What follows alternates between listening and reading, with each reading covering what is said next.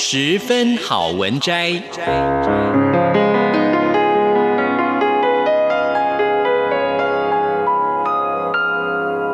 十分钟的心灵补给站。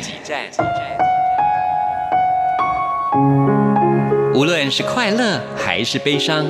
不管是白天或是黑夜，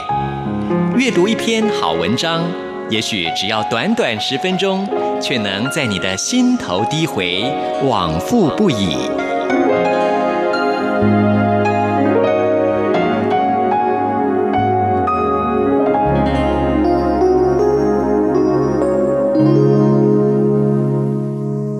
各位亲爱的听众朋友，您好，欢迎您再一次的收听《十分好文摘》，我是李正纯。我们今天要介绍的这本书是三彩文化出版的《走出关系焦虑》，作者是吴佩莹。焦虑是一扇门，让我们可以检视困住自己的心理阴影，疗愈伤痛，顺利通过人生困境。在这本书里面，作者吴佩莹从关系心理教练的视角，引导我们走过人生必经的十种焦虑难题。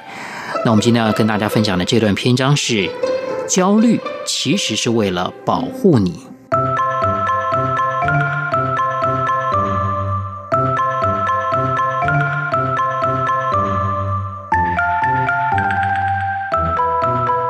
首先回想一下，你有遇过以下的状况吗？隔天就要完成报告，但是你却脑中一片空白，或者一直找其他的事情来做，就是无法面对现实。明明你可能还不到生病的程度，但有时心中那股焦虑感发作起来，却特别难受，像是如坐针毡的感觉。当你打开笔记型电脑之后，却无法控制地打开浏览器，浏览脸书跟电子邮件，而你心里清楚。这并不能够帮助到你工作的进度，反而增加你落后的焦虑，甚至强化你和他人比较的竞争焦虑。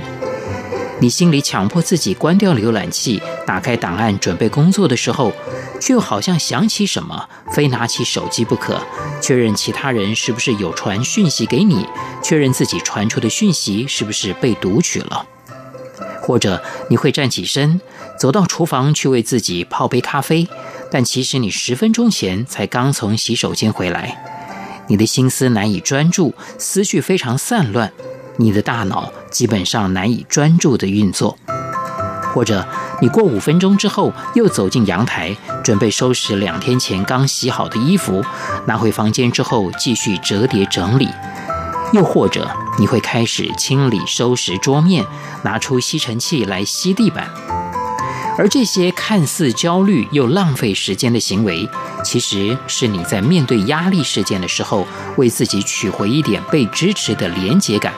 或者能够掌握的掌控感罢了。所以，有些人在面对压力状态的时候，有一个常见、容易让人后悔又心生罪恶的行为，就是吃上高热量的东西。例如盐酥鸡、甜甜圈、半糖的珍珠奶茶、洋芋片等等，或者你会让嘴巴闲不下来，一口接着一口不停地咀嚼食物，这些抓取跟吞咽的感觉，填饱了肚皮，有一瞬间会填充了内心空虚的感受，因而具备控制感，但是代价就是吃完之后，隔天面对更多让人焦虑的负面情绪。如果你经历过一个人莫名的焦虑感，相信你对上面的描述并不陌生。焦虑有的时候最令人烦恼的是，你容易觉得时间不知道都耗费在哪里，因为焦虑感会占据我们的认知空间，而挤压人正常思考的能力，因而你会觉得很难集中注意力做事。焦虑其实也是一种身心分离的状态，常显现出的行为是。你人在这里，但心不在这里。你的思绪可能飘到遥远的未来，也可能受困在过往的经验里，让身心无法和谐共处，同在当下。但是，亲爱的，我想告诉你，焦虑的引发其实是一种保护机制。人只要对外在压力感到担心、害怕，焦虑的情绪就会自然流露。它的出现是为了保护我们在真正遇到危险前有所准备。当考试在即，焦虑就会拉起警报，督促我们开始做准备。所以，焦虑的出现原先是为了用来保护你的情绪，可是怎么反而困住了你呢？其实，持续不断的焦虑便会形成有毒的焦虑，而这可以分为两种类型：一种是极度焦虑，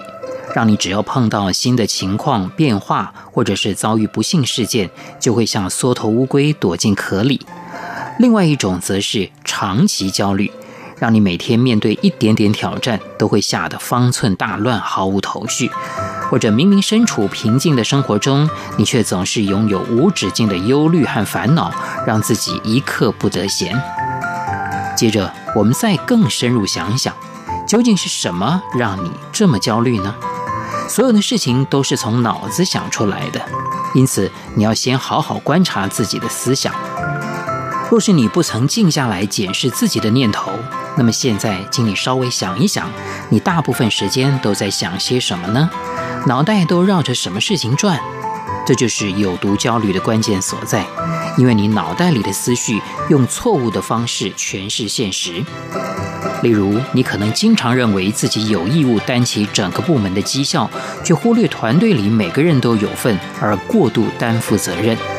或者你经常觉得自己过得不好，而对生活有很多烦恼，拼命努力赚钱，但又一直觉得不够、不满足，结果因为一直达不到想要的标准，更觉得自己过得不好。在有毒的焦虑中，我们为了掩盖焦虑的痛苦感受，或者那股空洞又空虚的迷茫感，可能暴饮暴食或疯狂买手工作，而出现另外一种瘾头。或者出现爱钻牛角尖、犹豫不决、喃喃自语、眼神空洞呆滞的情况，甚至对很多事情失去兴趣等。英国知名牧师查尔斯·斯布珍曾经说：“焦虑无法透支明日的担忧，只能够消灭今日的力量。”所以，你必须学会不再让不真实的事物毒害你，学会让脑袋远离情绪的毒害。相信阅读到这里，你一定会纳闷：那到底要怎么做才能让焦虑成为保护自己的力量，而不是伤害呢？这些因为焦虑所产生的行为，可能正悄悄地偷走你的时间与人生。但又为什么这些令人困扰的行为得以被保存下来呢？你要先清楚知道，生命中所有被保存下来的行为，往往有其存在必要性。也就是说，它是有功能的。我们先一起来看懂它的功能。美国精神科医师丹尼尔·席格曾经提出“容纳之窗”的概念，也就是 “window of tolerance”。这是指一个人面对压力的时候，身心可以承受的范围。在这个视窗的范围中，人的身心可以容纳适度的压力，能够放松自在、专心致力，并拥有理智，有能力感受正负向情绪，而且不会影响跟他人沟通和解决问题。可是，当压力超出负荷，使一个人的身心处于过度激发的状态的时候，他就容易出现战斗、攻击或者赶快逃跑的反应。当压力过小，使一个人的身心处于过低激发的状态的时候，他就容易出现无力、忧郁、麻木、瘫痪的反应，而表现出僵在原地、脑中一片空白的模样。个人容纳之窗的压力承载范围，则是处于过度激发与过低激发这两种状态之间。然而，每个人的容纳之窗大小都不一样。当人受创的时候，则会使容纳之窗变窄。如果一个人的身心常常重复摆荡在过度激发与过低激发的状态的时候，就会使身心不断受创，而导致承载压力的容纳之窗变得越来越窄的恶性循环。当你可以理解自己的容纳之窗，看见自己思维的方式，以及看见反复出现的情绪与行为模式，就能逐步帮助自己管理好焦虑。